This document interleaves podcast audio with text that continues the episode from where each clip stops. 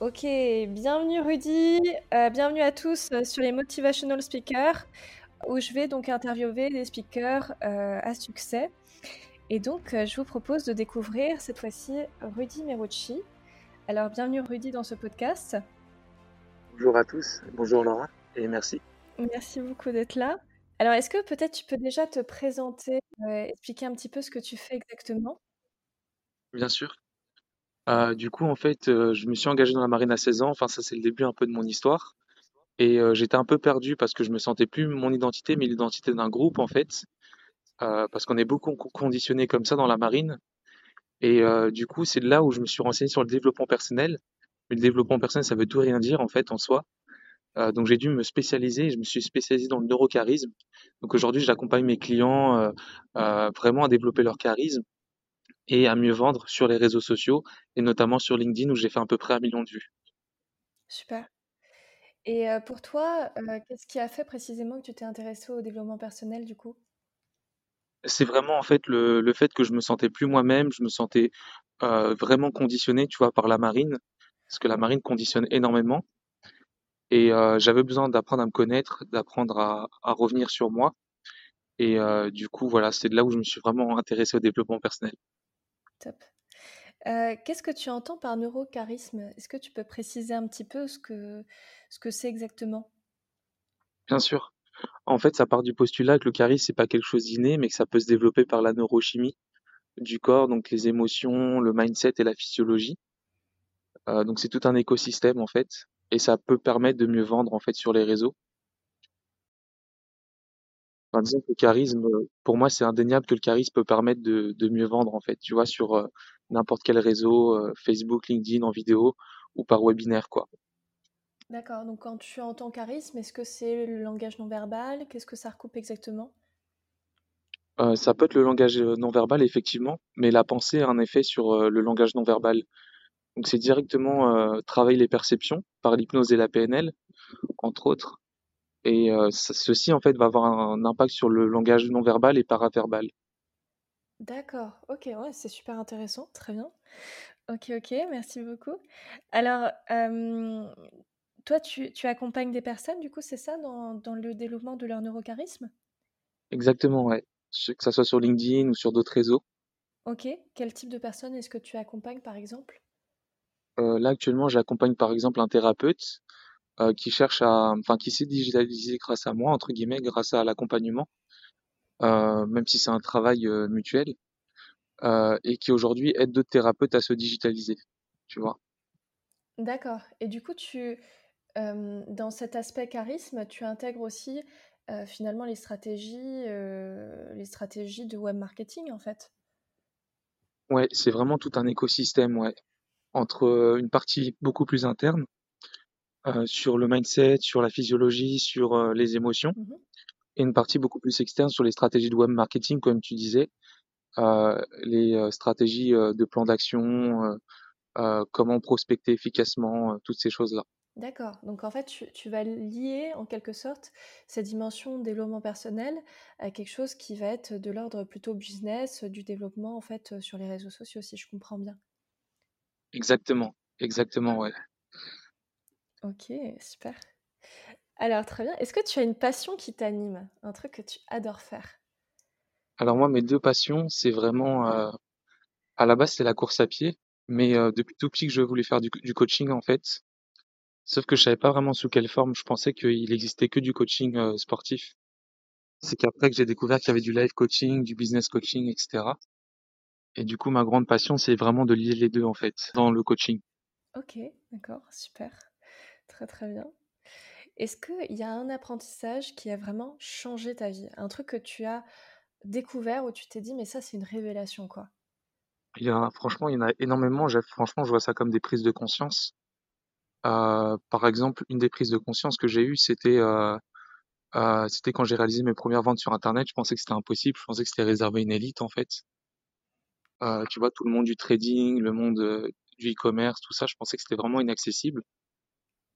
Et euh, dès que j'ai compris que c'était possible, du coup, je me suis dit qu'il y avait vraiment du potentiel. Et ça, c'était une vraie prise de conscience pour moi, tu vois. Super. Et aujourd'hui, quel conseil est-ce que tu donnerais justement à des personnes qui se disent c'est impossible?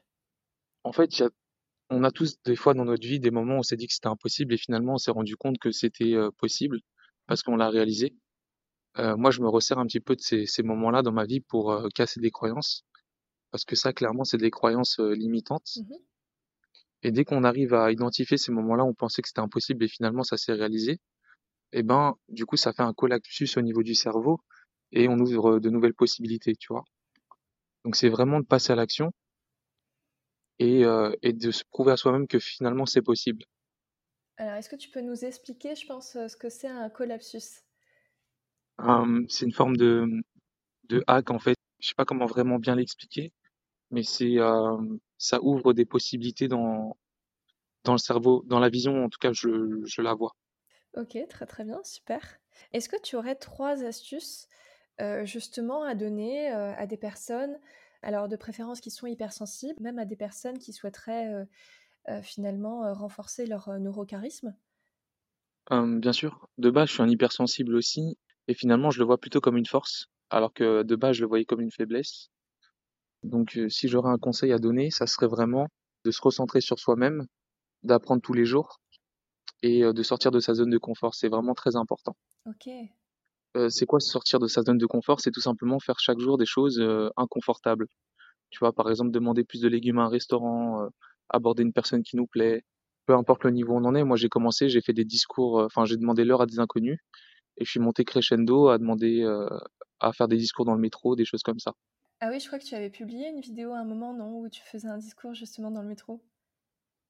Ouais, ça, c'était vraiment pour me lancer dans le dans le la conférence, mais j'avais pas les finances à ce moment-là, donc du coup, du coup, heu, c'est comme ça que je me suis entraîné. Super. C'est toujours un super entraînement le métro. Et alors les personnes, heu, comment est-ce qu'elles ont réagi? Est-ce que ça s'est bien passé? Comment tu te sentais toi aussi émotionnellement?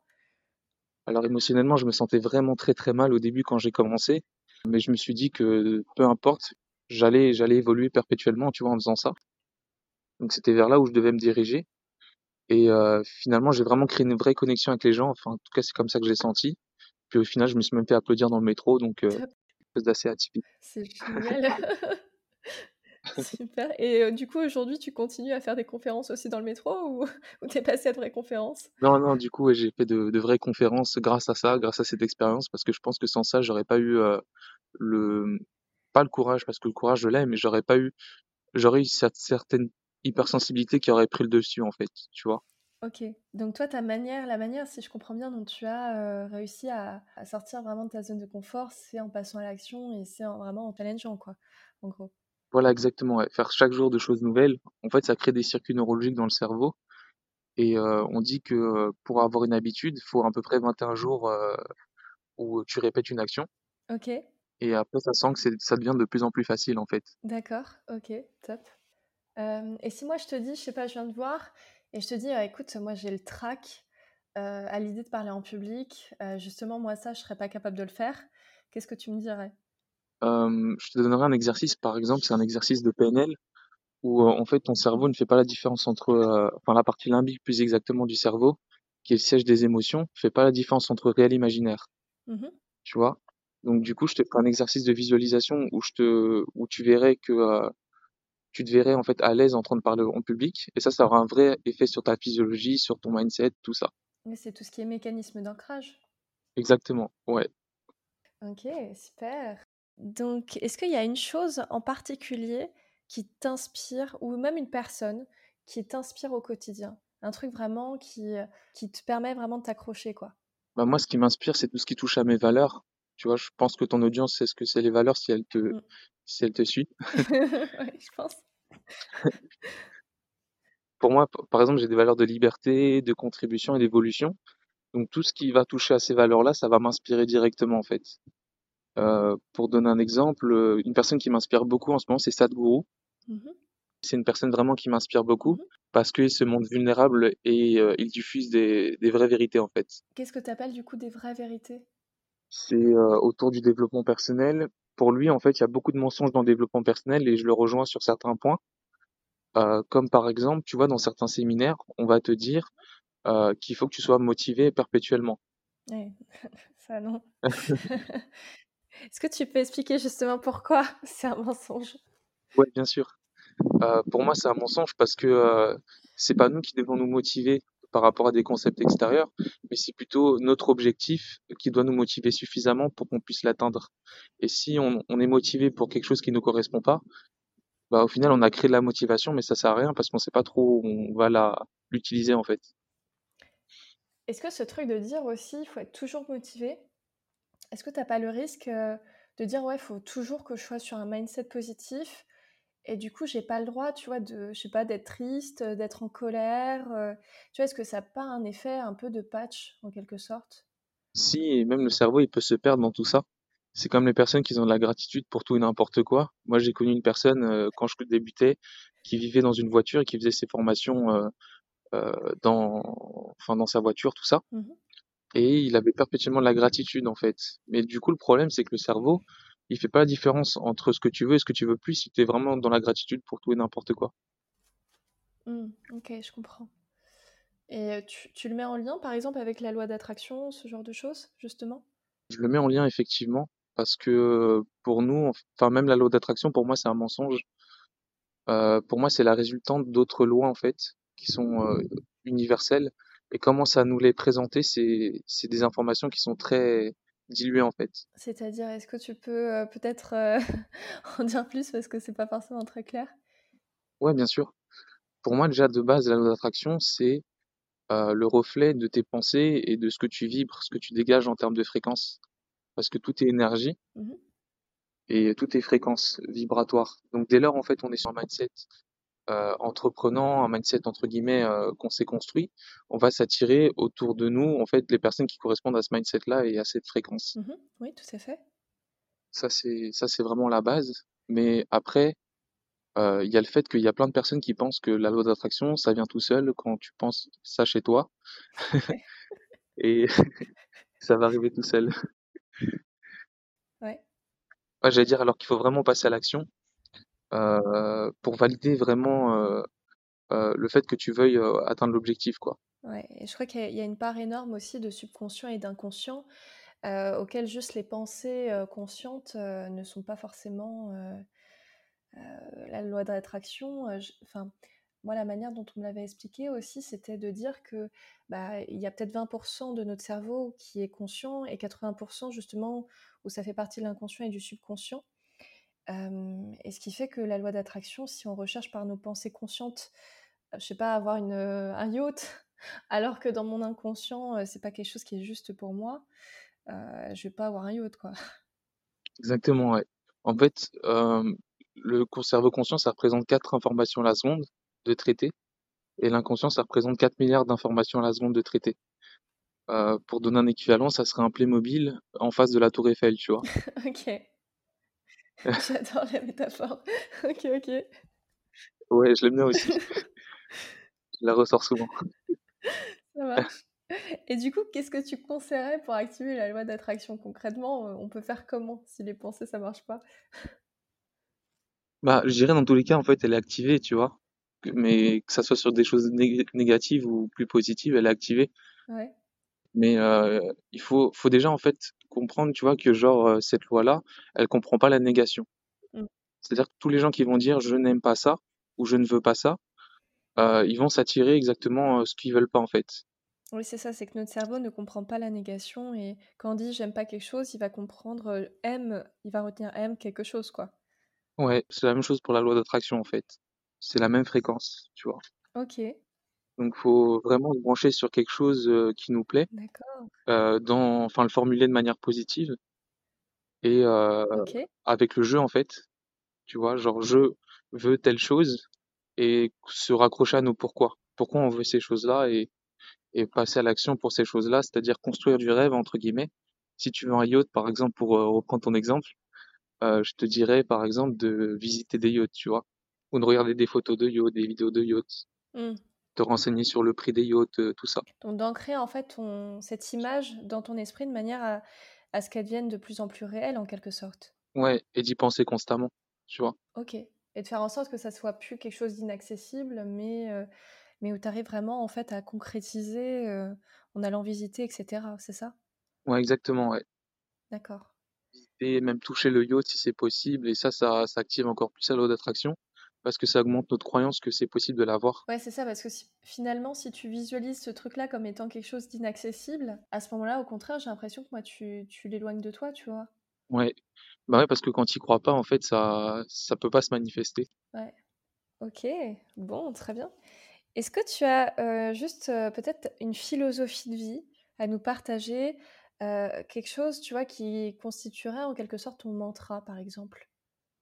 Pour moi, c'est, on s'attire ce à quoi on croit et euh, le, le maître, en fait, enfin, comment dire, la plupart des gens, ils veulent voir pour croire et le maître, il veut, il croit pour voir, tu vois.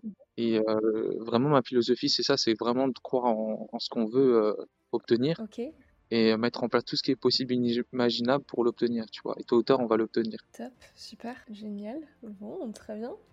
Est-ce que tu aurais un mot de la fin, du coup, par rapport à tout ça, à tout ce qu'on s'est dit? Un mot de la fin, ben, on a pas mal, on a partagé pas mal de choses. Ouais, Euh, c'est vraiment que bah, l'environnement peut être très nocif. Euh, quand on veut euh, obtenir quelque chose, quand on veut se, par exemple, sortir de sa timidité ou de son hypersensibilité, mhm, euh, je pense pas qu'il faille en sortir, mais en faire une force plutôt.